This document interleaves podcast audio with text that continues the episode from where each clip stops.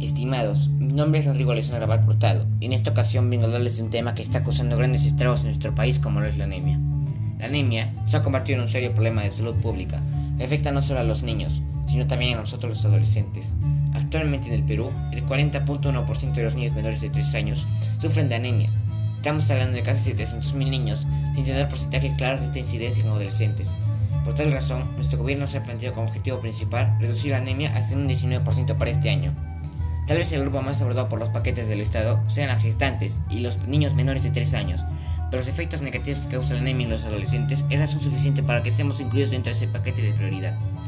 Nuestra adolescencia está marcada no solo por la depresión que debemos pasar en relación a todos los cambios físicos por los que atravesamos, sino porque muchos de los hábitos que adoptamos están marcados por la influencia de nuestro entorno, lo que nos ha ocasionado no solo trastornos alimenticios, en la búsqueda de la aceptación de nuestros pares, y dentro de estos está una alimentación deficiente, lo que ocasiona la aparición de este gran enemigo silencioso y tan peligroso como lo es la anemia.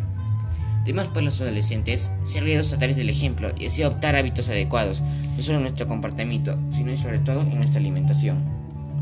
En cada comunidad de nuestro país, por más alejada que sea, contamos con alimentos ricos en hierro, que deben ser priorizados en nuestra dieta y promovidos a nivel nacional, y no esa gran lluvia de propaganda que recibimos en todos los medios televisivos y las redes sociales de comida chatarra. Esto ayudará grandemente a prevenir la aparición de la anemia, además de que lograremos en nuestros adolescentes un desarrollo físico-motor adecuado, sobre todo el intelectual, ya que los conocimientos adquiridos y el intelecto desarrollado en esa etapa será lo que marcará el desarrollo profesional de nuestra vida.